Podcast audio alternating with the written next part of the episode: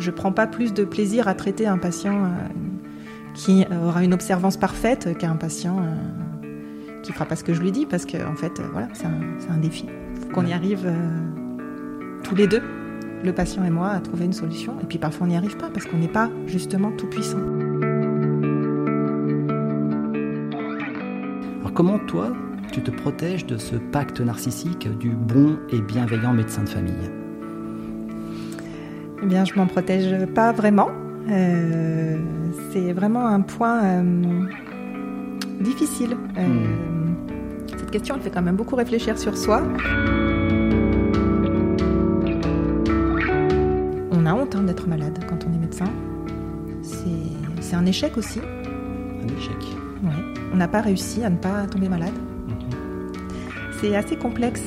C'est très complexe. Mais, mais oui, je pense que là, c'est surtout un tabou. On ne veut pas en parler parce qu'on en a honte. Moi, je le prends vraiment comme ça. Quand on devient médecin, on fait un pacte euh, tacite avec nous-mêmes. Euh, si je soigne, je ne souffre pas. Je ne peux pas être soignant et souffrir. C'est impossible. Euh, du coup, on, va travailler même malade. On met hmm. vraiment de côté ce corps souffrant. Euh, c'est pas possible, je pense. Il faut qu'on s'attelle à la souffrance hmm. des autres, mais pas, pas à la nôtre. La nôtre est mise de côté. Euh, on peut, on peut pas souffrir en étant médecin, parce que sinon ça veut dire qu'on est malade. Et si on est malade en étant médecin, une fois de plus, c'est un échec. voilà, on n'a pas le droit. Mhm. On n'a pas le droit d'être malade. Le, médecin n'a pas le droit d'être malade. En tant que médecin, on connaît, euh, on connaît aussi les effets secondaires des traitements, on connaît euh, les, euh, les, pronostics, beaucoup de choses. Mais au final, on n'a jamais de chiffre clair. Euh, et quand on doit prendre une décision, on nous laisse. C'est étonnant tu parles de prise de décision en tant que patient. Eh bien oui, c'est ça le problème. Mmh.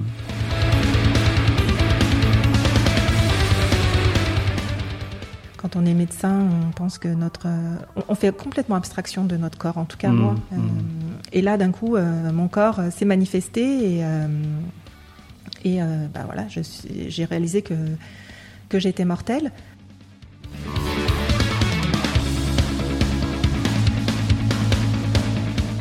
Bonjour, je suis Roland Schweitzoff, fondateur du cabinet Latitude Santé, cabinet spécialisé en supervision d'équipe, en philosophie et en éthique de la santé. Je suis très heureux de partager avec vous les rencontres du podcast Parole de penseurs. Dans ce podcast, nous y croisons des médecins et des soignants, des travailleurs sociaux et des juristes, des philosophes et des psychanalystes qui font la médecine et le soin d'aujourd'hui, qui les ont fait hier ou les feront demain. Bien que d'horizons très différents, tous partagent le même objectif, celui de prendre soin. Prendre soin des personnes vulnérabilisées par la maladie, le handicap, la précarité, le vieillir ou le mourir, et prendre soin également de ceux qui soignent au quotidien.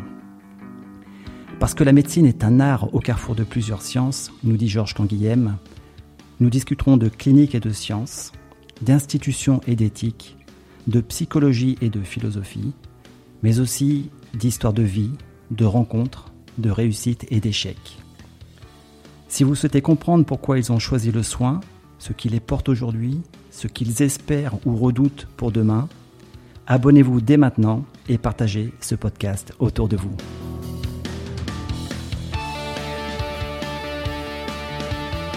Bonjour Karine. Bonjour Roland. Alors tout d'abord, merci d'avoir accepté de participer à ce neuvième épisode du podcast Parole de penseur. Karine, tu es médecin généraliste à Bourgoin-Jallieu dans le Nord-Isère. Dans les épisodes précédents, j'ai donné la parole essentiellement à des médecins hospitaliers. Je souhaitais aujourd'hui entendre la voix de la médecine générale, la voix de ceux que l'on appelait autrefois les médecins de famille et que l'on appelle aujourd'hui les médecins traitants, ces médecins qui sont en première ligne du système de soins. Mais en plus de ton parcours de médecin traitant, tu es passé de l'autre côté de la blouse blanche pour endosser quelque temps le statut de malade, de patient. Cette expérience de médecin malade, ou médecin et malade, je ne sais pas trop comment il faudrait dire, mérite, me semble-t-il, d'être partagée pour deux raisons. La première raison est que tu as tout d'abord une connaissance théorique de la maladie du fait de ta formation médicale. Mais tu as également une connaissance clinique de la maladie, de par les patients que tu soignes à ton cabinet. Et enfin, tu as une connaissance expérientielle de la maladie en ayant été toi-même malade. Ça, c'est la première raison. La deuxième, elle est la suivante. Je me demandais si être et avoir été un médecin malade ou médecin et malade n'était pas en soi un sujet tabou. Alors Karine, je t'ai présenté très rapidement, est-ce que tu peux nous en dire un peu plus sur toi? Oui, volontiers, mais avant tout merci de m'avoir euh, invité à participer à ce podcast. Euh, j'en suis très honorée. Donc j'ai 41 ans, euh, je suis séparée depuis longtemps du père de mes deux enfants, Elliot qui a 14 ans et Lilou 17 ans.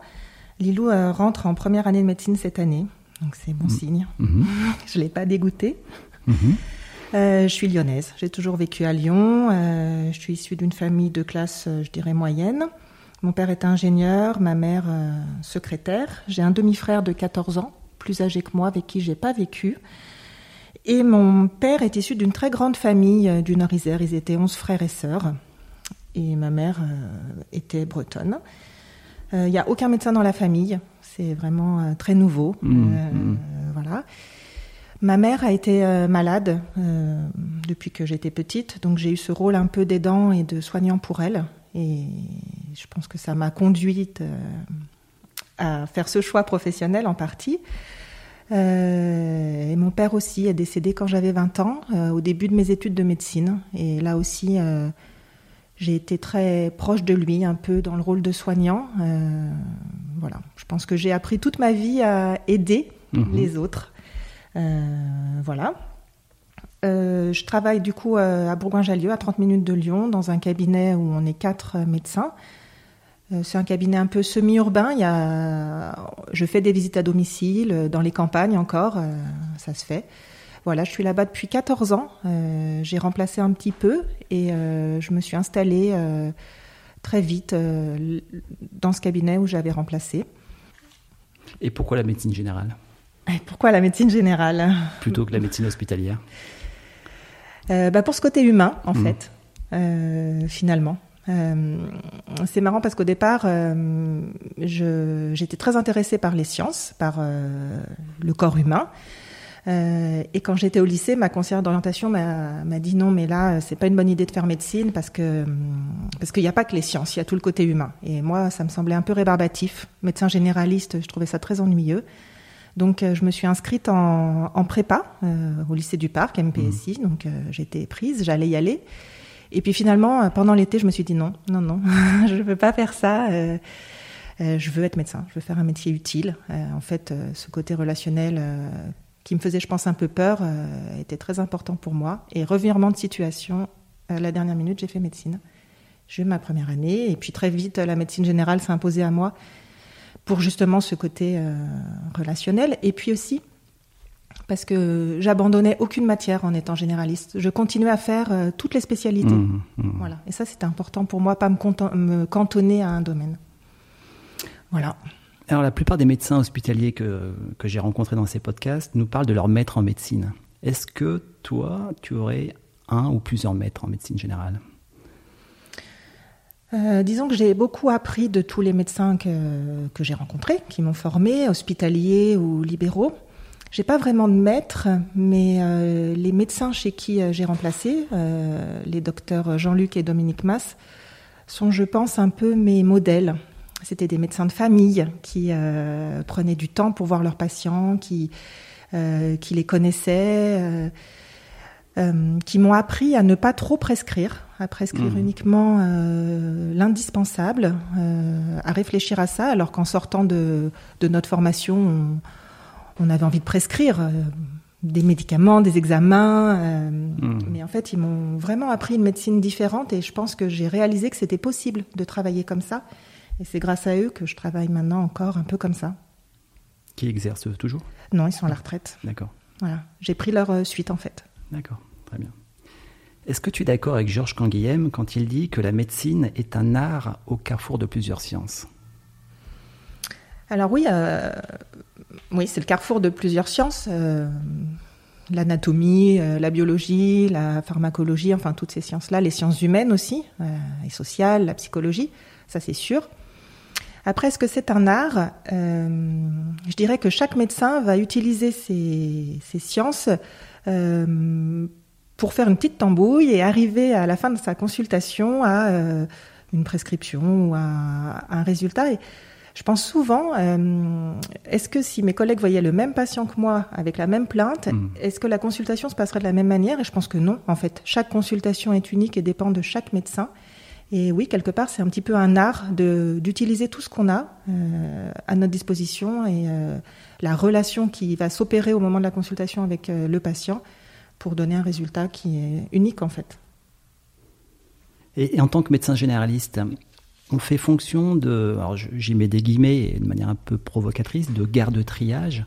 Une garde triage au carrefour de, de, toutes les spécialités, la cardiologie, la neurologie, l'oncologie, la psychiatrie, etc. etc. Comment est-ce qu'on gère la peur de passer à côté de quelque chose de grave?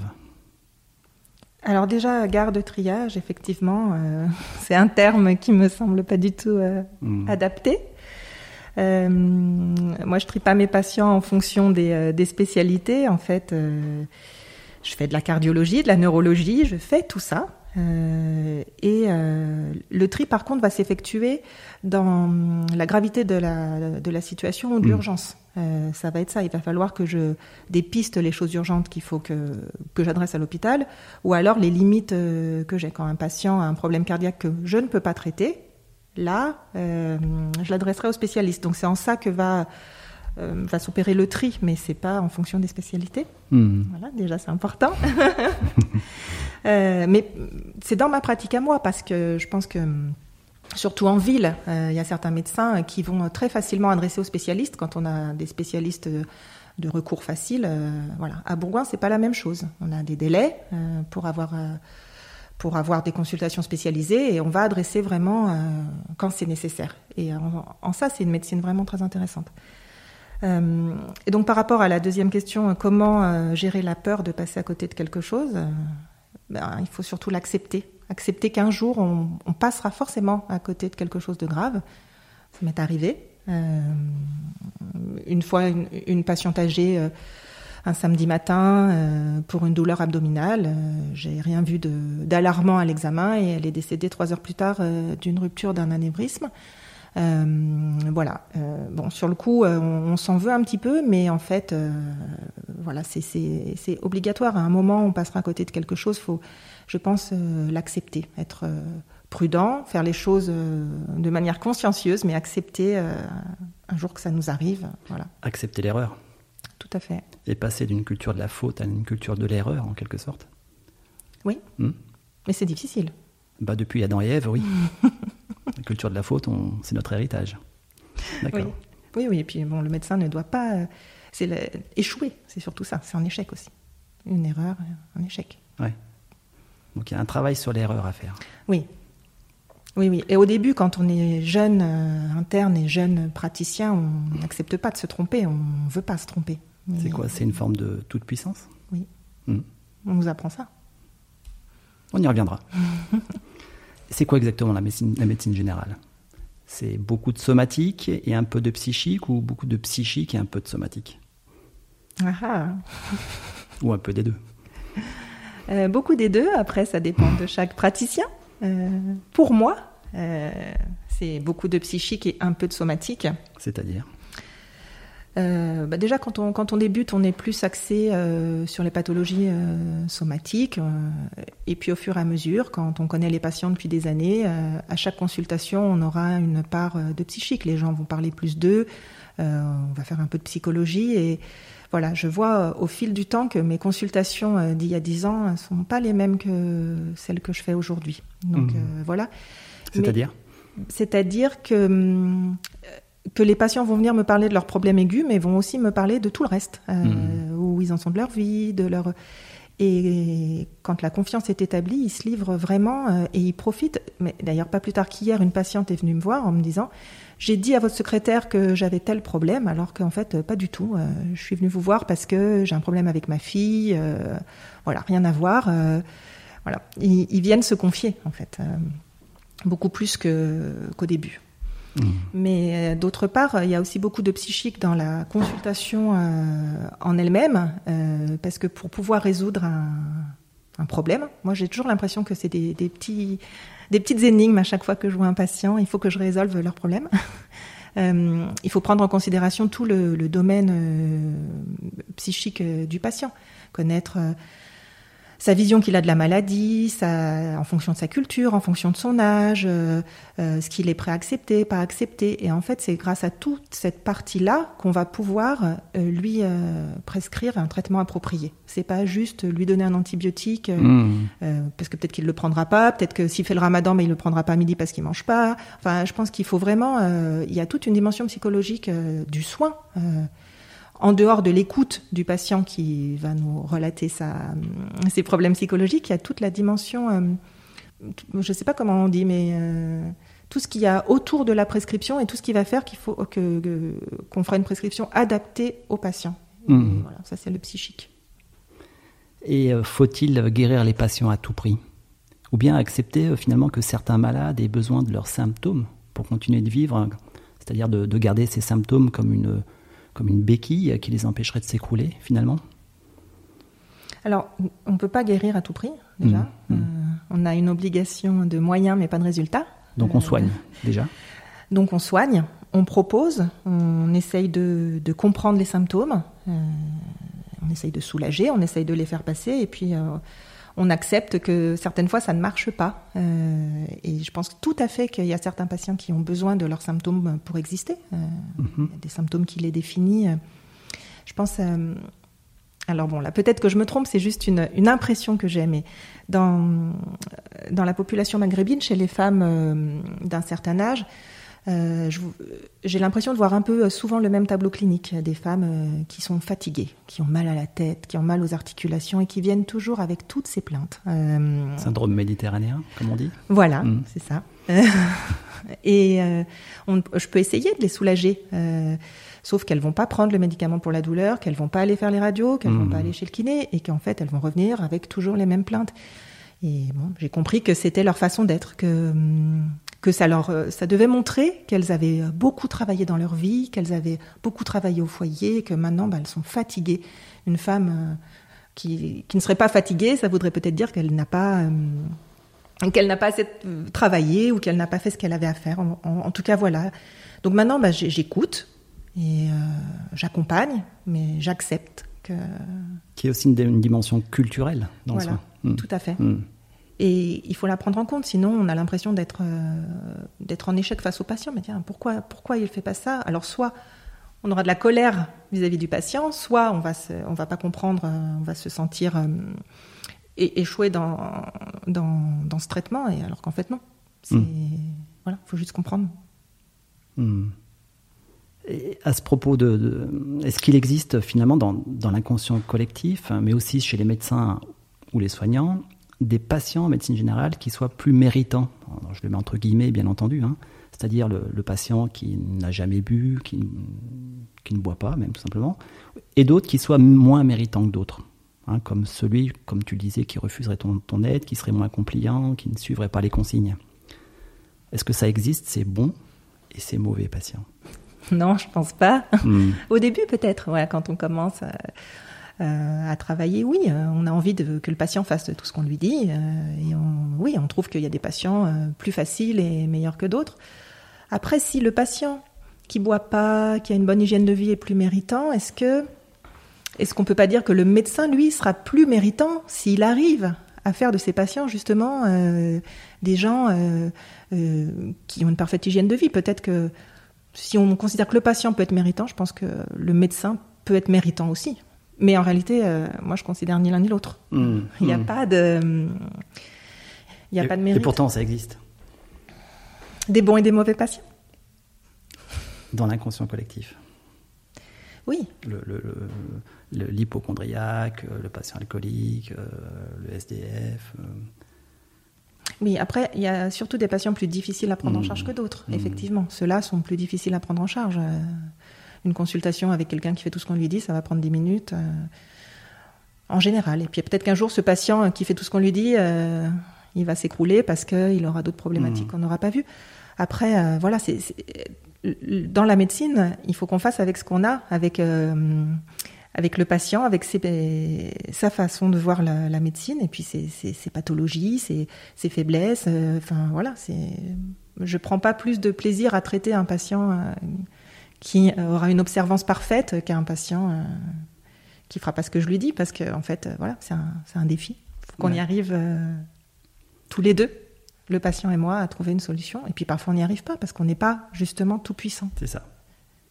Alors, euh, j'observe souvent chez les médecins généralistes que je côtoie hein, euh, le besoin impérieux de, prouver au patient, mais par-dessus tout peut-être à lui-même, que c'est un bon médecin, un médecin bienveillant, avisé et efficace. Or, il est plus facile, à mon sens, de, satisfaire un patient, hein, par un questionnaire de satisfaction par exemple, que de le soigner. Alors comment toi, tu te protèges de ce pacte narcissique du bon et bienveillant médecin de famille? Eh bien, je m'en protège pas vraiment. Euh, c'est vraiment un point euh, difficile. Euh, hmm. Cette question, elle fait quand même beaucoup réfléchir sur soi.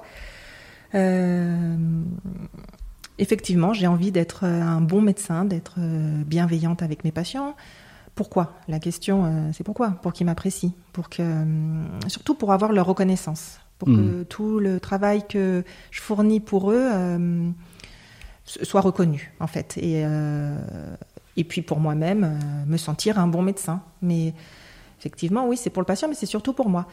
après, c'est difficile. C'est beaucoup plus facile de leur dire oui, d'accepter tout ce qu'ils veulent, que de leur dire non. et surtout pour nous, les médecins généralistes. Pour les spécialistes, euh, c'est beaucoup plus facile. Un spécialiste euh, qui, voit un patient euh, de temps en temps va facilement pouvoir lui dire non, ce traitement je vous le prescris pas. Alors que nous, en fait, on est dans une relation vraiment de longue durée et on a envie d'être apprécié par le patient aussi parce que si le patient nous apprécie, a confiance en nous, il sera plus enclin à, accepter les traitements qu'on lui propose. Donc il ne faut pas non plus dire non tout le temps et il faut il faut arriver à avoir la confiance du patient, à ce qu'il adhère à ce qu'on veut faire. L'alliance thérapeutique. C'est ça. Hmm. Voilà, exactement. Et hmm. pour ça, il faut quand même être, euh, bienveillant. Et, mais effectivement, ça ne veut pas dire euh, être efficace. Et, euh, et y a, moi, je me rends compte maintenant que c'est que c'est un problème un petit peu dans ma pratique et qu'il faudrait que j'arrive à, à ne pas vouloir absolument que les patients m'apprécient, être un peu plus ferme certaines fois, mais voilà, c'est difficile. Ne pas être juste dans, le, dans la satisfaction ou juste plaire au patient, mais être plutôt dans, dans ton métier, quoi. Oui. oui. Est-ce qu'il y a quelque part peut-être un besoin de réparation par rapport à l'introduction euh, de tout à l'heure, quand tu parlais de tes parents qui ont été malades aussi Oui, je pense que, que j'ai besoin d'être... Euh, d'aider les autres et euh, d'être euh, d'être valorisé là-dedans en mmh. fait. Et, euh, et j'ai besoin que les gens, que les patients m'apprécient pour l'aide que je leur que je leur apporte. C'est comme ça que je me suis construite en fait. et je suis encore comme ça maintenant. Mais le fait de s'en rendre compte aide beaucoup à, à, faire changer les choses quand même. C'est-à-dire que c'est, si j'entends bien ce que tu dis, tu te fais un peu embarquer par certains patients, tu veux répondre à, à leurs demandes. Mmh. Mais c'est pas grave, on se fait tous embarquer. Le, effectivement, comme tu le dis, le but c'est de s'en rendre compte. Et là, on peut travailler. Oui, voilà. De se hmm. rendre compte qu'on s'est fait embarquer, de se rendre compte de. C'est ça. Bah, c'est aussi le, on, parle, on en parlera peut-être plus tard, mais du, transfert et du contre-transfert, le euh, ressentir les émotions qu'on a par rapport à ce hmm. patient. Pourquoi est-ce que là, dans cette situation, on s'est laissé embarquer et, et euh, voilà, éviter peut-être la fois suivante euh, d'en arriver là. Mais, mais c'est à moins de ressentir aucune émotion et d'être vraiment très distant avec le patient, il y a, des médecins qui rentrent pas là-dedans, hein, qui, euh, bah, moi, je, voilà, je me fais embarquer de temps en temps. Mais je reviens toujours à mon point de départ, c'est bon. Et, puis arriver à, accepter, comme tu le dis très bien, ta, ta faille narcissique. Mmh. C'est-à-dire que tu t'es construit sur cette faille. Et la plupart des soignants se construisent sur leur faille narcissique. Et il faut s'en rendre compte. Mmh. Comme disait Leonard Cohen, dans, une de ses chansons, ce que j'aime euh, chez les gens qui ont une faille, chez les gens fêlés, c'est qu'ils laissent passer la lumière. Oui, ben voilà. Bon. Il y a beaucoup de lumière chez moi. Alors tu parlais de la relation longue du médecin de famille, du médecin généraliste, du médecin traitant, hein, je ne sais pas quel est le terme que tu préfères. Mais est-ce qu'il y a encore une place pour, la, pour cette relation longue face à un certain consumérisme, voire une ubérisation à venir avec les, les plateformes de, télé, de téléconsultation? Oui, alors ça c'est une grande question qui, qui m'énerve un peu. Bon, désolé. euh, alors déjà, la téléconsultation et la médecine générale, c'est pas la même médecine. Euh, hmm. Il y a peut-être une place pour la téléconsultation. Alors, je vois pas vraiment laquelle, hein, euh, mais bon, euh, voilà, en téléconsultation, il n'y a pas d'examen clinique. c'est quand même primordial de, toucher le patient, de l'examiner. On peut passer à côté de, plein de choses en n'examinant pas le patient. Et puis, bah, justement, il n'y a pas du tout de relation de suivi. De, relations de longue durée avec en téléconsultation. Donc c'est pas la même médecine. Je pense que il y aura toujours une place pour euh, la relation longue du médecin de famille. En fait, le médecin de famille est beaucoup plus que juste, euh, juste un médecin euh, qui va prescrire un traitement à, un moment donné. En fait, par exemple, le patient qui souffre de, de lombalgie en téléconsultation, il va se voir prescrire un INS et deux jours d'arrêt. Anti-inflammatoire Oui, hmm. par exemple. non stéroïdien en jeu. C'est pour l'acronyme. Oui. Euh, alors que chez son médecin traitant, euh, euh, il va essayer de comprendre mais pourquoi il a mal au dos, peut-être déceler un problème au travail, une conjugopathie, enfin je ne sais pas, mais en tout cas prendre la question dans son ensemble, dans sa globalité. Et, mm. voilà, je pense que ponctuellement une téléconsultation, mais peut-être, pourquoi pas, dans les zones qui en ont besoin, mais au final, la, la relation euh, vraiment avec son médecin traitant, c'est pas du tout la même. Et le médecin euh, de famille a aussi un rôle psychosocial euh, très important qu'on ne trouvera pas ça en, consultation, mmh, mmh. en téléconsultation, pardon. orienter les, les, personnes âgées dans les EHPAD, faire des dossiers de handicap, gérer les enfants qui ont des troubles des apprentissages.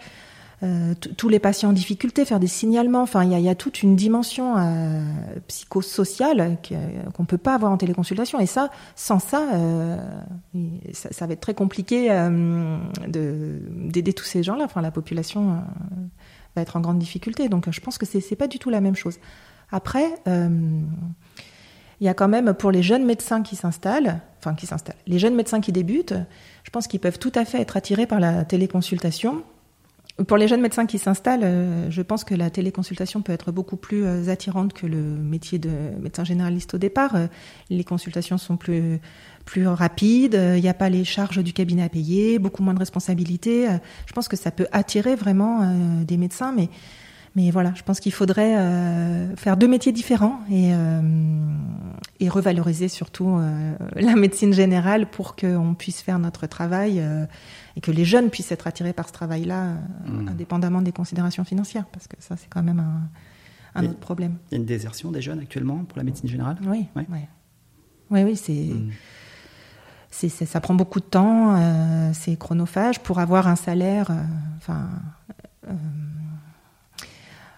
il n'y a, pas de, de, salaire à la hauteur de ce qu'on veut, mais mais je veux dire qu'il faut quand même beaucoup travailler, avoir des, des, amplitudes horaires importantes, euh, beaucoup plus que dans certaines autres spécialités. Donc euh, forcément, euh, ben, les jeunes, quitte à choisir, préfèrent faire quelque chose qui est mieux rémunéré. Et voilà. Et c'est vraiment dommage parce que je pense qu'il y a vraiment un côté de, de la médecine générale qui ne voit pas. Hmm. Voilà, tout, tout ce, côté vraiment psychosocial. Ouais. Et, et, on le découvre quand on y est. même moi, en débutant, je ne me rendais pas compte de tout ça. Et voilà, c'est vraiment euh, dommage. Et même, je pense, les jeunes, pas les jeunes médecins, mais les jeunes patients, euh, se rendent pas compte qu'un jour, ils auront besoin peut-être de, tout ça. Ils vont avoir besoin de, traiter une angine ou un, problème aigu, mais, euh, mais au fond, un jour, ils auront besoin sûrement d'un vrai médecin de famille. Voilà. Mhm. Et face à, à la maladie grave de tes patients, et lorsque le pronostic est malheureusement sombre, qu'est-ce que soigner? Alors ça c'est facile. Euh, c'est accompagner, soigner, c'est accompagner en fait. Euh, accompagner jusqu'à la fin, accompagner mm. le patient, mais accompagner aussi sa famille. Euh, voilà, éviter la douleur, éviter, faire en sorte qu'il soit bien. moi, je suis des patients à domicile, en hospitalisation à domicile, en fin de vie, et je trouve ça vraiment très, très important. Juste, euh, voilà. Là, on sait qu'on ne pourra pas euh, guérir.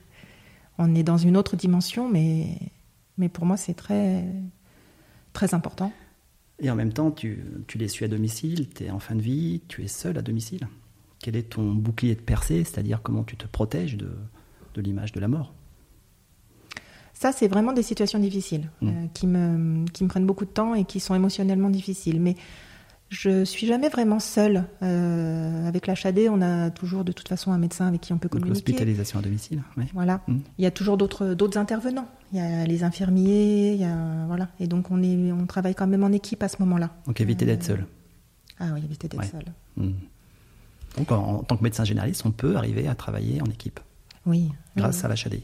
Oui, Notamment. grâce à l'hospitalisation à domicile, mais on travaille en lien avec les infirmières. Nos patients qui sont à domicile, euh, les patients âgés euh, qui ont besoin d'une infirmière, on est en contact avec elles euh, par téléphone, par, par message. On est, on est toujours quand même plusieurs à prendre en charge des cas difficiles. Et, on parlait du risque de se faire embarquer par certains patients, des situations complexes. Est-ce que tu, tu, fais, tu suis des supervisions de l'analyse de la pratique en tant que médecin généraliste? Non, et ça c'est vraiment très très très dommage. Mhm. Euh, je pense qu'on en a tous besoin. Ça devrait être obligatoire. Euh, dans les équipes hospitalières, on a des supervisions. À Euh, peine. À peine. Ah ouais. Non. Bah, c'est pour ça que ça se passe si À mal. part en soins palliatifs. Ou, Mais sinon, non. Oui, en soins palliatifs, on va avoir des supervisions, mais nous, les médecins généralistes, quand on, on soigne des patients Mm. en fin de vie, c'est ça, c'est des soins palliatifs, et pourtant on est là avec, euh, oui, avec euh, la mort à, Mm. À supporter, et c'est Mm. difficile. Mais, mais même, oui, je pense que vraiment, ce serait tellement important d'avoir des supervisions. euh, moi, je, je, je manque de ça, vraiment. C'est-à-dire à des, des lieux où on puisse déposer hum, nos situations cliniques lourdes, où on puisse élaborer collectivement autour de ces situations et peut-être même arriver à symboliser pour essayer de, de rendre le réel plus supportable. Oui, C'est ça? C'est ça. Dé- Déposer déjà, c'est important, mais, mais pas que. Après, il faut en tirer des choses. Et, euh, et quand on va, si je raconte à une amie euh, un cas avec un patient difficile, ça ne marchera pas. Mhm. Parce que euh, il faut justement élaborer autour à plusieurs et essayer de comprendre en quoi ça nous fait souffrir. Et voilà, oui, je pense que ça doit être fait avec des professionnels. En quoi ça vient réactiver notre propre faille aussi? Oui. Hmm Oui. À ce propos, et comme euh, je le disais en introduction, tu as été malade. Alors c'est difficile de faire parler les médecins sur leur propre maladie. Est-ce de la pudeur? Est-ce un impensé? Ou bien est-ce un tabou? Alors un impensé non, hein, car je pense que les médecins savent qu'ils sont malades, qu'ils peuvent être malades, qu'ils seront tous malades un jour. euh, donc non, euh, c'est plutôt un, un tabou. Un tabou. Oui, un Mm. tabou. On a, on a honte hein, d'être malade quand on est médecin. C'est un échec aussi. Un échec. Oui. On n'a pas réussi à ne pas tomber malade. Mhm.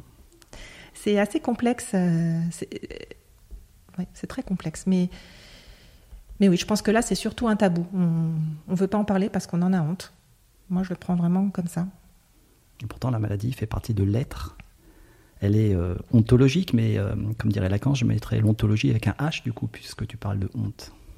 Il y a une ontologie avec un H. Oui Mm. Oui, oui, tout à fait. Est-ce qu'il n'y a pas du coup euh, une réelle difficulté pour le, pour le médecin, pour le soignant, à se penser avec un E en souffrance dans sa position de, de soignant, comme si euh, finalement le fait d'avoir fait le choix d'être soignant venait presque exclure la position de souffrant? Oui, tout à fait. En fait, on, on- quand on devient médecin, on fait un pacte euh, tacite avec nous-mêmes. Euh, si je soigne, je ne souffre pas. Je ne peux pas être soignant et souffrir. C'est- impossible. Euh, du coup, on, on va travailler même malade. On met Mhm. vraiment de côté ce corps souffrant. Euh, c'est- pas possible, je pense. Il faut qu'on s'attelle à la souffrance Mhm. des autres, mais pas, pas à la nôtre. La nôtre est mise de côté. Euh, on peut, on peut pas souffrir en étant médecin parce que sinon ça veut dire qu'on est malade. Et si on est malade en étant médecin, une fois de plus, c'est un échec. On- on- voilà, on n'a pas le droit. Mhm. On n'a pas le droit d'être malade. Le médecin n'a pas le droit d'être malade. Non. au cours de nos études, on nous montre hein, qu'il faut qu'on, il faut qu'on travaille. quand on est interne, euh, voilà, on peut pas être fatigué, on peut pas être malade, on a, on a, on peut pas faire preuve d'aucune faiblesse en fait. Il faut qu'on soit toujours là, euh, voilà. Euh, et, et, c'est tout le temps comme ça en fait. en médecine générale, dans la médecine libérale, on n'a pas de médecin du travail. Mmh. Personne va venir voir si le médecin est, apte à travailler, alors que dans tout le reste, dans toutes les, les entreprises, la médecine du travail existe à l'hôpital aussi, mais chez nous non. En fait, on, considère que le médecin, de toute façon, euh, peut travailler. Euh, alors que ça se trouve, il est, il est dépressif, alcoolique, euh, schizophrène. on ne sait pas, en fait. Personne va. Voilà. Mais, mais oui, c'est parce qu'on n'a pas le droit. On n'a pas le droit d'être malade. Par exemple, aussi pendant la crise du Covid, les soignants, même avec le Covid, devaient continuer à aller travailler. Mmh. Alors qu'il n'y a aucun autre métier où on imposait de continuer à aller travailler avec le Covid, en fait. Mais, mais voilà. les soignants sont traités vraiment différemment je pense. dans, ton propre cheminement, euh, dans ta propre expérience de traversée de la maladie, est-ce que le, savoir médical a été une aide, un appui ou plutôt un fardeau? Bah, Ça a été. Euh, alors, euh, je crois que je ne l'ai pas précisé au départ, mais j'ai eu un cancer du sein il y a un an, un an et demi. voilà, j'ai été traitée. Voilà, maintenant ça va mieux, mais c'était juste pour positionner la mmh. maladie dont on parle. Euh, ça a été une aide. Une aide au début, euh, c'est sûr, pour comprendre la pathologie, euh, les traitements. mais ça a été aussi très lourd à, à porter.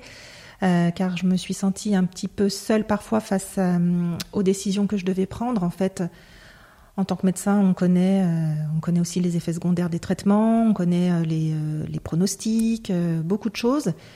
Mais au final, euh, on n'a jamais de chiffre clair. Euh, et quand on doit prendre une décision, euh, on nous laisse. C'est étonnant que tu parles de prise de décision en tant que patient. Eh bien oui, c'est ça le problème. Hmm.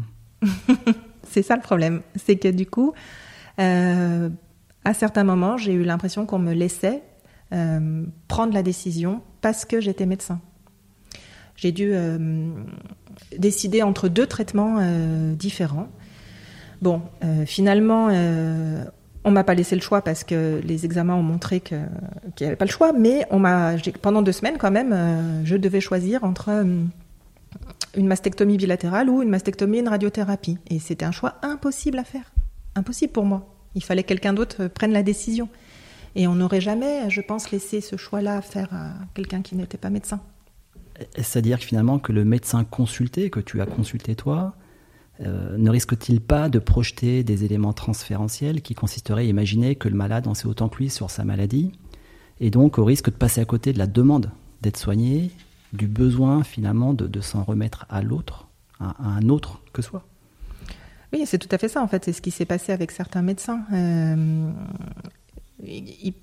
qui partaient du principe que j'en savais autant qu'eux sur mmh. la pathologie mmh. euh, et qui me me considérait comme un confrère. Et, alors que, en fait, à ce moment-là, moi, j'avais besoin euh, d'être juste un patient. Que mhm. pour arriver à me faire soigner, de toute façon, il fallait un moment que j'accepte de plus du tout être le médecin et de, de lâcher complètement prise. Mais le problème, c'est qu'en face, il fallait qu'il y ait quelqu'un qui accepte de prendre les rênes et qui accepte de, de, de, de prendre soin de moi à ma place. Et euh, justement, euh, il fallait trouver quelqu'un euh, bah, en qui j'ai confiance de manière technique, pour qui je savais que, cette personne avait toutes les compétences pour me prendre en charge, mais aussi quelqu'un qui accepte de, de, me guider et de prendre cette, ce, rôle-là et cette charge psychologique que moi, je ne voulais pas prendre. Mais finalement, c'est une question un peu délicate, mais on a parlé un petit peu ensemble pour préparer cette émission. Est-ce que le corps médical, le corps aussi bien individuel du médecin que la corporation des médecins, euh, ne, deviendrait-il pas, euh, ou deviendrait-il finalement, avec la maladie, un corps souillé? C'est-à-dire que le médecin euh, passerait alors du côté des malades, c'est-à-dire des mortels? Oui, bah oui, c'est ce qui se passe. c'est assez effrayant, mais effectivement, le corps malade devient un corps, euh, bah, un corps euh, souillé dans le sens où bah, souillé par la maladie et souillé par le, le fait que d'autres médecins, d'autres personnes interviennent dessus. En fait, euh, quand on est médecin, on pense que notre, euh, on fait complètement abstraction de notre corps, en tout cas Mmh, moi. mmh. Euh, et là, d'un coup, euh, mon corps euh, s'est manifesté et euh, et euh, bah voilà, j'ai réalisé que que j'étais mortelle. Après, c'est quelque chose de temporaire parce qu'en reprenant Mmh. le travail, euh, bah, je j'ai décidé d'utiliser des blouses déjà, euh, alors qu'avant je travaillais sans blouse. Oui, en médecine générale, il n'y a, pas de blouse. Bah là, maintenant, j'ai des blouses colorées quand même, c'est joli. Mais euh, c'était très important pour euh, justement cacher aux patients et à moi-même ce corps malade. Quand j'endosse ma blouse, je suis le médecin. De nouveau, le médecin invincible, immortel, euh, le médecin qui ne souffre pas face aux patients. Et quand je l'enlève le soir, eh ben, mon corps se remanifeste parce que euh, parce qu'il y a encore des symptômes qui sont là. Euh, mais mais voilà, j'utilise cet accessoire pour, pour être soit le malade, soit le médecin, et essayer de pouvoir faire ça. Mais c'est important que chacun reste à sa place. oui. Mais oui, Donc tu as ton propre bouclier de percée qui est ta blouse. Tu te protèges. oui, c'est ça. Et vraiment, ça, ça change ma façon de travailler. Mhm. Je me rappelle aussi, euh, pour en revenir au fait que hum, qu'on a besoin de, qu'en tant que patiente, j'avais besoin de lâcher euh, prise. Euh, ça m'est arrivé régulièrement, mais encore là, une consultation il n'y a pas très longtemps, que les, les médecins que je consulte me disent bon ben de toute façon je vous fais pas d'ordonnance. Mhm. Sous-entendu que moi je me prescrirais euh, mes médicaments. Mais non, euh, euh, non, vraiment c'est pas possible. Et, et voilà, euh, encore maintenant, il y en a qui me qui me demandent. Voilà, comme si en fait euh, j'ai- j'ai- je pouvais toujours pas rester dans ce rôle de patient, même euh, même quand je vais voir des spécialistes euh, au sujet de cette maladie-là, ils pensent, je suis toujours le confrère en fait. hein. Alors que moi, je ne veux pas du tout être le confrère. Je veux être que le patient. Fa- Fallait-il le cacher? Peut-être, mais parfois c'est ce que je fais. mais alors pas pour cette pathologie-là, mais parfois Mhm. euh, il est plus facile d'aller voir quelqu'un en, en ne disant pas qu'on est médecin. C'est vrai. hein. On a toute une... euh, En médecine, euh, il y a toute une organisation confraternelle. Il y a des... On ne va pas faire payer son confrère quand il vient nous voir. On va, on va toujours faire des courriers polis, euh, euh, se tutoyer, être amicaux les uns envers les autres. Mais en fait, euh, tout ça, c'est- de la façade. Euh, Mhm. en réalité, au moment où, où on est malade, c'est pas du tout de, de ça dont on a besoin. On a besoin juste d'être un patient écouté par un médecin, c'est tout. Qui- et un médecin qui prend en charge le problème, quoi. Ouais, chez l'ophtalmo, ça passe. Mais euh, Mais chez le cancérologue, ça passe moins. Mhm. Et du coup, les médecins en général, mais qui plus est le, le médecin qui va recevoir et soigner un collègue qui est malade, doit-il absolument faire un travail sur lui, euh, sur son contre-transfert justement? Oui, euh, je pense que voilà, le- le- en général, le médecin déjà doit faire un travail sur lui, sur son contre-transfert, avec euh, pour, pour tous ses patients d'une manière générale. C'est très très important. Après, euh, encore plus, oui, quand on va soigner, euh, quand on va soigner un confrère. Et quand je parle de contre-transfert, finalement, c'est, euh, pour le dire crûment, et on en a parlé ensemble, hein, est-ce que le médecin malade ferait peur, finalement, in fine, hein, à son médecin en lui renvoyant l'image de la possibilité de la maladie, voire de sa propre mort? En fait, c'est sa propre mort au médecin qui te soigne qui est convoqué aussi. Oui, ça faudrait demander à mes, aux médecins qui m'ont soigné. Je ne sais pas euh, s'ils ont perçu ça. Euh, Inconsciemment. Inconsciemment, peut-être. Après, je pense que euh, ce contre-transfert, il arrive surtout quand on, quand on est proche du patient, mais proche pas forcément par euh, le fait qu'on exerce le même métier, euh, proche euh, parce qu'on a le même âge ou la même situation Mm. familiale ou que quelque chose se crée Mhm. avec le patient. Voilà, je pense que juste le fait d'être médecin ne suffit, pas. Ouais. Voilà. Après, il faudrait demander à mes soignants si je leur ai fait peur. Peur, non, attention. Hein. Si j'ai évoqué, je leur ai fait penser à leur propre mort. Mais inconsciemment, forcément. Tout comme en EHPAD, quand on voit les, les, personnes vieillir, on pense à notre propre vieillesse, à notre propre mort.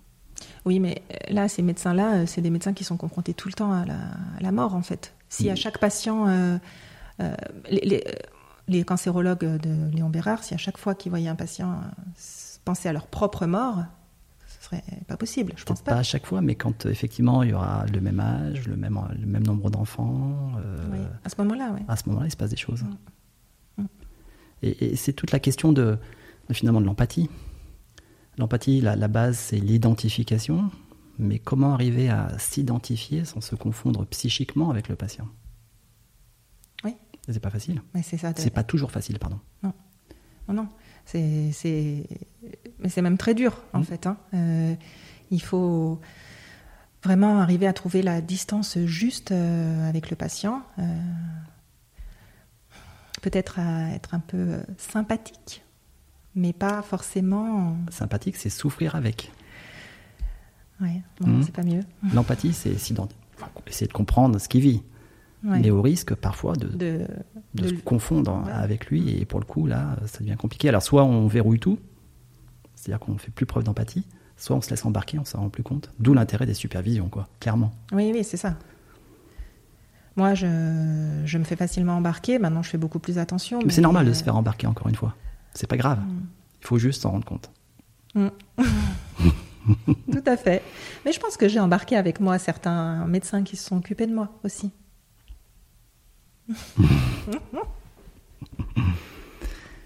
Pour Platon, dans La République, dans son ouvrage La République, il nous dit, je cite, Le plus habile médecin serait celui qui, après avoir appris de bonne heure les principes de son art, aurait fait connaissance avec le plus grand nombre de corps et les plus mal constitués, et qui lui-même, d'une santé naturellement mauvaise, aurait eu toutes sortes de maladies. Est-ce que d'avoir été toi-même malade, finalement, a changé quelque chose dans ton rapport avec tes patients et avec ton métier? Alors, cette phrase euh, de Platon euh, me parle beaucoup. En fait, euh, avant d'être malade, et encore maintenant d'ailleurs, je rêvais, enfin, j'imaginais souvent pouvoir être pendant cinq minutes dans le corps du patient malade pour comprendre ce qu'il ressent, souffrir comme mmh. lui pour euh, mieux arriver à le soigner. Voilà. Et euh, euh, quand Platon dit et, et, qui lui-même d'une santé naturellement mauvaise aurait eu toutes sortes de maladies, mmh. ben voilà, je pense que c'est en les expérimentant qu'on arrive mieux à les comprendre. Bon, j'ai été exaucée, j'ai eu la chance de pouvoir essayer de, vivre le, cancer du sein. Donc mais c'était une expérience quand même enrichissante.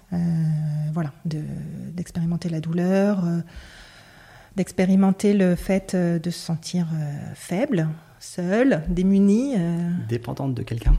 Dépendante de quelqu'un. Dans une société où on, est dans la performance, dans l'autonomie à tout craint, c'est-à-dire qu'on doit décider par nous-mêmes tout le temps. Non, là, on a besoin de, s'appuyer sur quelqu'un. Oui.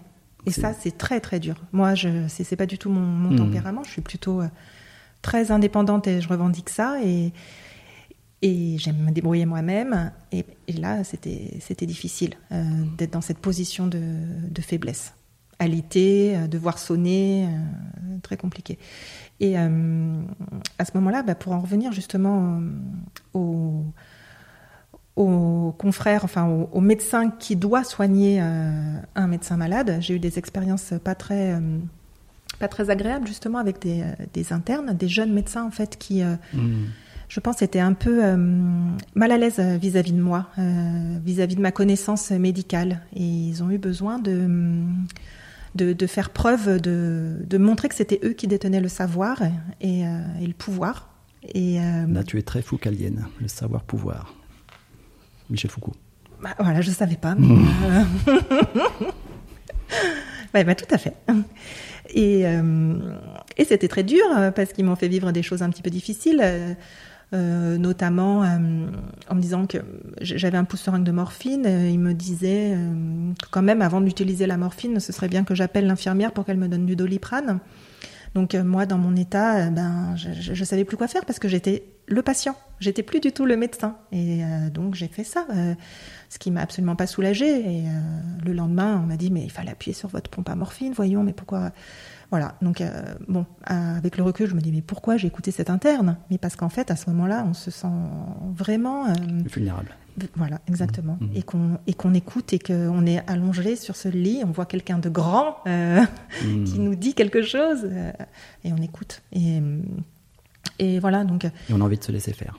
Oui, parce qu'en fait, on n'est pas en état de, de, faire autrement. Et euh, voilà, le premier écueil dans cette relation entre un, un médecin et un patient médecin, c'est de de considérer que le, malade est son confrère et euh, lui laisser prendre les décisions importantes. Et le deuxième écueil, c'est l'inverse, c'est euh, vouloir euh, appuyer son, savoir et son pouvoir et montrer au patient malade que en fait c'est pas lui qui décide, mais il faut un juste milieu. voilà. Hmm. Un juste milieu entre autonomie et bienfaisance, quoi. Oui. Mais heureusement, j'en, ai, je l'ai quand même trouvé, hein, ce juste milieu. J'ai eu des médecins qui se sont très bien occupés de moi. Je tiens quand même à le dire parce que là, oui, je commence à m'inquiéter. je n'ai pas un tableau euh, horrible de ça, mais non, non, euh, non, non, ça, oui. Et mon médecin pour la douleur qui s'est très bien occupé de moi, mais même euh, mon chirurgien. Enfin, non, vraiment, tout, tout s'est bien passé. Hein, je, voilà, je tiens à le dire. Mais finalement, ce que j'entends, c'est que un excès d'autonomie, c'est-à-dire on laisse le patient décider par lui-même sans sans intervenir, c'est finalement une forme d'abandon oui. du patient. Il y a un excès de bienfaisance, c'est-à-dire qu'on on, va être, euh, on va décider pour lui-même. C'est une forme de paternalisme médical il y a 30 ans, 40 ans. Donc comment trouver ce juste milieu, cette ligne de crête, oui. qui n'est pas facile à tenir. Oui. Et que par moment, on va être dans un peu trop de bienfaisance, un peu trop d'autonomie en fonction de, du patient. Et euh, tout ça, euh, ça s'évalue, c'est au nez, c'est la relation de soins finalement. Oui, et un même, euh, un même médecin euh, va avoir peut-être parfois du mal à tenir cette ligne de crête et va pencher d'un côté ou d'un autre. Mais tant mieux. Euh, oui. Tant mieux. Parce que des fois, il y aura peut-être besoin d'être plus bienfaisant, d'être plus paternaliste, parce que le patient en a besoin. Mm. Et des fois, on va le laisser décider, mm. faire ses choix. Oui, oui, tout à fait. Et finalement, c'est la base de la réflexion éthique, mm. l'attention entre l'autonomie et la bienfaisance. Oui. En médecine générale, avec tous les patients. C'est ça. Mais il faut s'en rendre compte avec le temps, parce qu'au départ, on est très paternaliste. On veut... Moi, j'étais, j'étais vraiment comme ça, en tout cas. Euh, je voulais décider pour eux, faire pour eux, euh, mais finalement, euh, ça ne fonctionne pas. Il, faut leur laisser une part d'autonomie pour qu'ils prennent en charge leur propre santé. Mais ça, voilà, au départ, c'est dur à comprendre, à intégrer. Mais le propre de la réflexion éthique, c'est qu'elle est singulière, elle est sur, pour chaque, patient. Oui. Sinon, on devient dans de la morale. Oui, c'est ça. Tout à fait. quelques messages pour les plus jeunes, Karine. Quelle a été euh, ta plus belle réussite ou victoire avec tes patients, si on peut le dire ainsi? Alors, euh, elles sont un petit peu dures ces questions-là. La suivante hmm. aussi. Désolé. Je ne sais pas quoi dire. Euh, la suivante, c'est l'échec. Donc, voilà, c'est ça. Euh, des victoires, j'ai fait des beaux diagnostics, c'est toujours, c'est toujours agréable euh, de trouver euh, un diagnostic alors que les spécialistes ne le voyaient pas. des, voilà, on est fiers, ça fait bah, du bien à l'ego. Il y a de quoi Oui. oui. Mmh. Mais en fait, c'est pas ça mes plus belles victoires. Mmh. C'est, je pense que c'est les accompagnements en fin de vie. C'est ça, pour moi, le, le plus beau, en fait. Arriver à suivre déjà mon patient jusqu'à la fin. Je vais le suivre pendant 15 ans et jusqu'à sa mort. Je trouve que, que c'est mon rôle en fait d'aller jusqu'au bout, de le soulager de ses douleurs, de le soulager comme je peux jusqu'au bout. Euh, pour moi, c'est voilà, on met, on clôture cette histoire là et euh, et puis surtout, euh, voilà, je me rends compte qu'à ce moment-là, de pouvoir, si le souhait du patient est à domicile, de pouvoir lui lui proposer ça. d'être là pour la famille à ce moment-là, voilà, je trouve que c'est des moments très forts et très importants. Et ça, quand j'arrive à, à ce que le patient euh, finisse sa vie euh, plus ou moins tranquillement chez lui, ben pour moi, c'est une victoire. Hmm. Là où ça pourrait être un échec, puisque c'est la mort. Puisqu'on parlait de toute puissance tout à l'heure. Oui, mais j'ai accepté de ne pas être toute puissante. Hmm. Hmm. Et l'échec. Euh, Donc, ça, c'était ma deuxième question. Quel a été ton plus grand échec professionnel et, puis surtout, qu'est-ce qui t'aurait appris? Et eh ben alors là, j'ai eu du mal à trouver. mm. soit parce que j'ai eu, beaucoup d'échecs, soit parce que j'en ai pas eu. Je sais pas. mais j'en ai eu un récemment un patient de 65 ans qui est décédé brutalement, on ne sait pas de quoi, alors que son père et son frère étaient décédés exactement au même âge. Euh, d'infarctus en fait. Euh, c'est un patient que je connaissais bien, euh, qui avait un peu de cholestérol, mais c'est tout. Voilà, qui venait me voir pour des problèmes de tendons, rien de, rien de très important. Et en fait, je m'en suis voulu de pas lui avoir fait de consultation chez le cardiologue, de pas avoir fait plus de choses en prévention. Et voilà, je, je me suis dit mince, peut-être que si je l'avais adressé au cardiologue, il serait pas mort aujourd'hui. J'aurais dû être plus prudente, euh, plus méticuleuse, faire plus attention.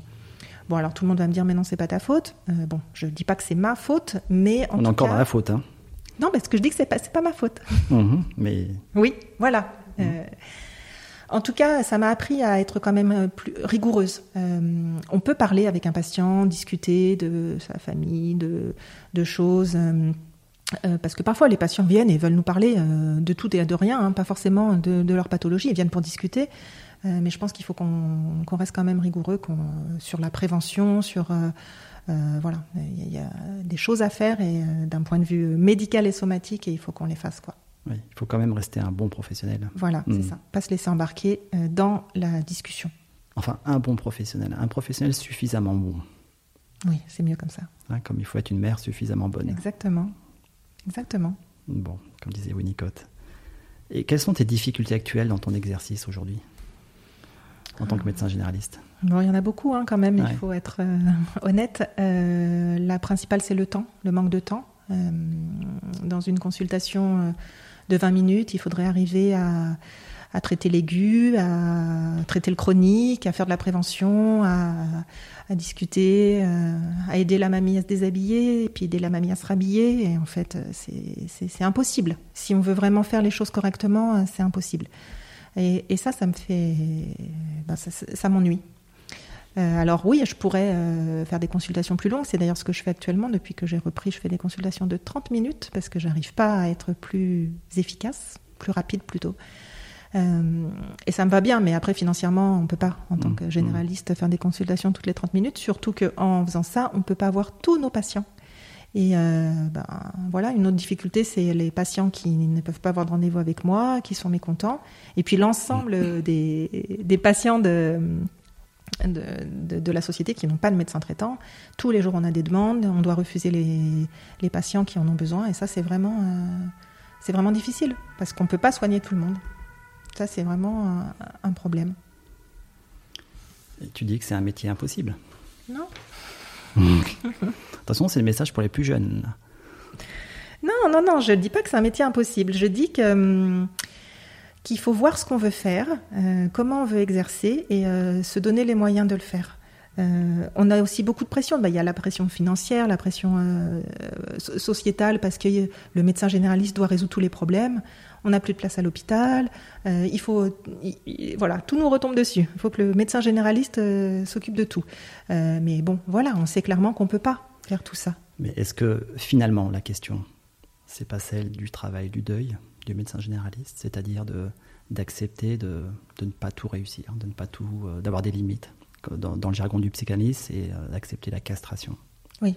C'est-à-dire de ne pas euh, être dans cette toute puissance, de pouvoir tout faire, de pouvoir faire des consultes de 10 minutes et que tout soit réglé. non. Et, et, et, ce travail de deuil, c'est le travail de toute une vie finalement. Oui. Oui, c'est tout à fait ça, en fait. Euh, je l'avais pas réalisé, mais oui. Euh, euh, il, faut faire le deuil de, l'idée qu'on se faisait de la médecine générale, l'idée idéale où on pouvait traiter parfaitement tous les mmh. patients dans un temps court. En fait, il y, a un moment où il faut choisir. Et finalement, c'est aussi leur redonner de l'autonomie, par moment de ne pas avoir le temps de, de s'occuper pleinement à 100% d'eux. Oui, mais sauf que le jour où, euh, où il leur arrive quelque chose, on reproche au médecin de ne pas avoir fait tout ce qu'il fallait aussi. On, reproche au médecin, ça c'est une autre question. C'est une autre question, c'est vrai. Mais accepter que de toute façon, on ne peut pas euh, avoir un, Enfin, tout comme, tout comme une mère ne peut pas euh, garder complètement son enfant constamment, à un moment donné, il va falloir qu'elle le laisse partir. C'est-à-dire qu'elle fasse le deuil de son enfant mm. Pour qu'il puisse devenir lui-même un sujet et non plus un objet, une excroissance narcissique d'elle-même, finalement. Donc il faut que je fasse le deuil de mes patients. Le deuil de la toute-puissance. Oui. Du médecin généraliste. Oui. Oui, oui. Non, mais c'est ce que m'inspirent tes, tes, réflexions. Mais, mais, je suis tout à fait d'accord avec ça. Et, et, c'est. Euh, ben, c'est très compliqué parce que la société veut, veut pas, nous laisse pas faire ce deuil-là, en fait. Hein. Pour, euh... pour, le dire autrement, il faut sortir du syndrome du sauveur. Oui, oui, oui. Celui qui aurait euh, fait l'examen cardiaque au bon moment pour éviter que malheureusement le patient décède. Oui. En fait, euh, ce que je tire de tout ça, c'est euh, maintenant, je, bon, j'ai des difficultés au quotidien, mais je suis quand même toujours très contente d'exercer de, ma profession. Vraiment, j'en changerai pour rien au monde. Mmh. Euh, il faut quand même le dire. Mmh. Euh, c'est que je, euh, je, choisis comment je veux travailler. Et euh, oui, je vais voir les patients toutes les 20 minutes ou toutes les 30 minutes quand c'est des consultations longues. Financièrement, ben, je vais me débrouiller. Et l'important pour moi, c'est de rentrer le soir chez moi en me disant que j'ai fait mon métier, euh, j'ai fait ce qu'il fallait et pas euh, pas ramener des, euh, des, angoisses ou pas avoir peur de ne pas avoir été de ne pas m'être donné les moyens de faire ce qu'il fallait. Je sais très bien que je pourrais pas résoudre tous les problèmes, mmh. Mais l'important c'est de rentrer chez moi en me disant que c'est bon, j'ai fait mon job pour aujourd'hui et voilà, on verra demain. Bon. Et comment, selon toi, arriver à garder, la, garder vive la fragile flamme du soin, ce, ce feu sacré hein, qui menace hein, sans cesse de, de s'éteindre euh, sous les vents forts d'une gouvernance par les nombres, comme dirait Alain Supio? Sous, le, sous, les vents forts d'une gouvernance par les indicateurs, par les procédures, par les protocoles, oui, qui sont néanmoins indispensables, hein, attention. Euh, indispensable, ça dépend lesquels? Quand même. Mmh. Quand on met en place une démarche qualité bien comprise, ça peut être intéressant. Oui, mais alors, euh, des démarches qualité en médecine générale, euh, on n'en connaît quand même pas beaucoup. Euh, les nombres, pour mmh. moi, c'est les, euh, c'est les, les, objectifs euh, qu'on a de la CPAM, les, les objectifs qu'on doit réaliser pour avoir nos primes. Euh, il y a quand même une petite dictature de leur part. Mmh. Après, comment garder la flamme vive malgré tout ça? Je pense que bah, il faut s'en détacher, accepter euh, que on n'est pas d'accord avec certaines choses, certains indicateurs, et accepter qu'on fera pas comme euh, ils veulent qu'on fasse, parce que voilà, rester vraiment euh, en accord avec soi-même. Euh, ça, c'est dur, mais euh, je pense que c'est primordial. Et bah, la petite flamme, elle reste là, parce que c'est toujours. Elle est fragile quand même. Elle est fragile, mais. Vu le nombre de départs de soignants. C'est qu'il faut, il faut toujours se reconcentrer sur la consultation, ouais. la relation, ouais. la consultation avec le patient. C'est ce, cet événement-là, c'est ce pourquoi on travaille. Tout ce qu'il y a autour, c'est compliqué, mais, mais bon, moi, j'ai toujours des consultations qui se passent bien. Enfin, pas toujours, mais euh, celles qui se passent bien, en tout cas, me, donnent envie de continuer. Euh, la, reconnaissance des patients, les lettres qu'on leur apporte, c'est ça l'essence le, de notre métier. C'est pas des chiffres. Ça, faut les mettre de côté. Et qu'aurais-tu envie de dire à un jeune ou une jeune qui voudrait faire médecine aujourd'hui et plus particulièrement médecine générale? Ben, Par exemple, ma fille, je lui dirais que c'est un très beau métier. Qui fait médecine Voilà. -hmm. euh, que c'est un très beau métier, que c'est difficile euh, émotionnellement. Il faut quand même. euh, Alors, pardon, je te coupe, tu as dit que c'est un très beau métier. C'est plus une vocation finalement. Eh ben, j'ai l'impression que pour certains, c'est plus une vocation que ça devient un métier. Pour moi, c'est une vocation. Ça, c'est sûr. Mais pas forcément pour tous. Mais bon, même avant, hein, je pense qu'il y en a qui décidaient de faire médecine pour en faire leur métier, pas.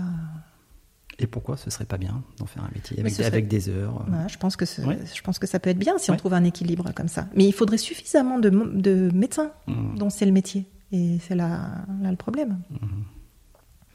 Donc oui, je leur dirais que c'est un très beau métier, qu'il qu faut quand même, euh, voilà, euh, je pense, euh, ne pas négliger le côté, enfin voilà, les difficultés psychologiques qu'on peut avoir. euh, voilà, on a quand même de la pression, on gère des choses quand même souvent difficiles, donc voilà, c'est dur. Mais en même temps, moi, ce que je trouve vraiment très beau dans ce métier, c'est qu'on a une connaissance de la vie et de la société qui est énorme. En fait, moi, je je suis 1000 patients, il y a, il y a 1000 personnes que je connais euh, bien, euh, euh, que, dont je connais la vie, qui viennent me parler, me, et c'est des gens de toute culture, de tout âge, et je pense que ça nous, nous donne une vision de la société et de, de l'être humain qui est vraiment hyper intéressante en fait. Et voilà, j'ai l'impression de vivre mille petites histoires en parallèle. Hmm. Et ça, c'est très riche. Des histoires de vie. Des histoires de vie, oui. Et voilà, je trouve ça très, très riche. Et si tu avais la, la, possibilité de rencontrer la jeune interne que toi tu as été, qu'est-ce que tu aurais envie de lui dire? J'ai envie de lui dire qu'il faut être euh, humble. Euh, humilité. Ouais. Humilité, mais pas humiliation. Non. Mmh. Humilité par rapport aux patients. Il faut être, euh, mmh. il faut être tolérant avec eux, comprendre que justement, on n'est pas tout puissant, qu'on n'est pas le sauveur. L'humilité, l'étymologie, c'est l'humus. Voilà. Position basse. Et ben voilà, c'est comme ça mmh. qu'il faut être. On n'est pas en haut du patient. Mhm. On l'accompagne, on est à côté. Il ne faut pas qu'il nous marche dessus trop. Il ne faut pas que le mus. C'est pas l'humiliation. Voilà. Mais euh, voilà, comprendre que qu'on ne peut pas sauver les gens. Euh, et puis euh, comprendre que le patient est toujours le, décideur final. C'est sa santé à lui et c'est lui qui, doit, qui va faire son choix au final. Et essayer juste d'être un accompagnant, pas un dirigeant. Voilà, je pense que. Ça contredit pas un peu ce que tu disais tout à l'heure c'est lui qui doit faire son choix. Euh, pas son choix du traitement, on ne va pas lui dire quel chimio tu veux. Euh, il ne doit pas décider ça, mais il doit décider, euh, il doit se prendre en charge. Il doit décider, s'il n'accepte pas de prendre son médicament pour le diabète, et eh ben, au bout d'un moment, il n'acceptera pas, c'est son choix. Voilà, accepter ça. C'est ça, responsabiliser les patients, c'est ça? D'accord. Donc redonner l'autonomie finalement, mais tout en restant à côté. Oui. Donc cette tension autonomie-bienfaisance. Toujours pareil. Ça. On, on, en revient, on en revient là. Finalement, dans, ce que j'entends, ça me fait penser à, à la pensée de Marc Aurèle, qui dit Donnez-moi la force d'accepter ce que je ne peux pas changer, le courage de changer ce que je peux changer, et surtout la sagesse de savoir distinguer les, deux. Mmh. Mais c'est exactement ça. Donc tu es très tu es une stoïcienne, finalement, sans le savoir, comme pour Michel Foucault. Ouais, c'est ça Oui, je pense que je suis une stoïcienne, mais c'est exactement ça. C'est exactement ça. Je pense que vraiment, euh, on doit accepter ce qu'on ne peut pas changer et surtout ne pas essayer de changer si, on, si, ça n'est pas possible, en fait. Et euh, plutôt que de. Sinon, on s'épuise. Et par moments, se battre pour les choses qu'on peut changer. Oui, parce qu'il y en a. Oui, tout à fait. Mais surtout, il faut savoir les repérer. Oui. Hmm, c'est ça. Et garder l'énergie pour se battre euh, pour ça au bon moment. Je suis une stoïcienne. Pour terminer, je pose toujours la question à mes invités. Euh, quels seraient pour toi les, trois livres, les trois ouvrages que tu nous conseillerais? Alors, euh, je ne suis pas très originale. Euh, ben, le premier, c'est La maladie de Saxe de Martin Winkler. Mhm.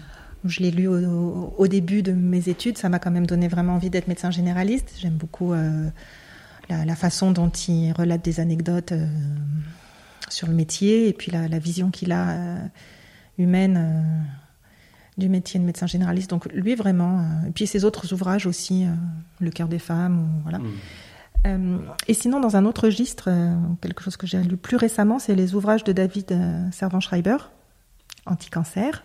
Forcément, je me sentais concernée. Mais c'est un, livre intéressant sur des, théories de, pour prévenir le, cancer, mais aussi, euh, euh, je trouve que euh, c'est pour avoir un équilibre de vie. Il parle de comment arriver, comment il a réussi à, avoir un équilibre de vie alors qu'avant il était à fond dans son métier. Il a été malade et du coup voilà c'est la perception de quelqu'un de qu'a quelqu'un de malade de comment continuer sa vie avec ça et faire attention à avoir mmh une vie quand même assez, euh, assez équilibrée. Et puis il a écrit aussi, euh, et on peut se dire au revoir plusieurs fois. Euh, alors celui-là, il était très émouvant. il l'a écrit alors qu'il s'avait condamné d'une tumeur cérébrale. voilà, on voit la, perception du médecin malade et du médecin malade condamné. Et j'ai trouvé ça très, très beau et très intéressant. Mmh. Même si moi je me sens pas condamnée, mais voilà. Et le dernier, c'est un vieil ouvrage, euh, Cher patient, petit traité de communication à l'usage des médecins de le Lord et André. C'est un ouvrage intéressant euh, pour les, les, jeunes médecins, en fait, pour les aider dans leur communication avec différents types de patients, euh, comment annoncer des maladies, comment hmm. gérer certaines situations un peu difficiles. voilà, j'aime. euh, je trouve que c'est intéressant les ouvrages de Lord et André, mais je sais pas si on les trouve encore. En tout cas, voilà, Ah, je ça m'avait pas. aidé. Je connais pas. Hmm. Ben voilà, Bon, à lire. très bien. ok, bah écoute, euh, merci Karine, merci pour cette euh, hospitalité narrative, comme dirait Ricoeur, et puis surtout pour cette belle et authentique conversation. Merci à toi. Merci de m'avoir aidé à réfléchir sur moi-même, sur mon Mm. métier. C'était pas forcément un exercice euh, Facile. facile, Non. mais très intéressant. Voilà. Bon, bah tu t'en sors très bien. merci beaucoup. Merci.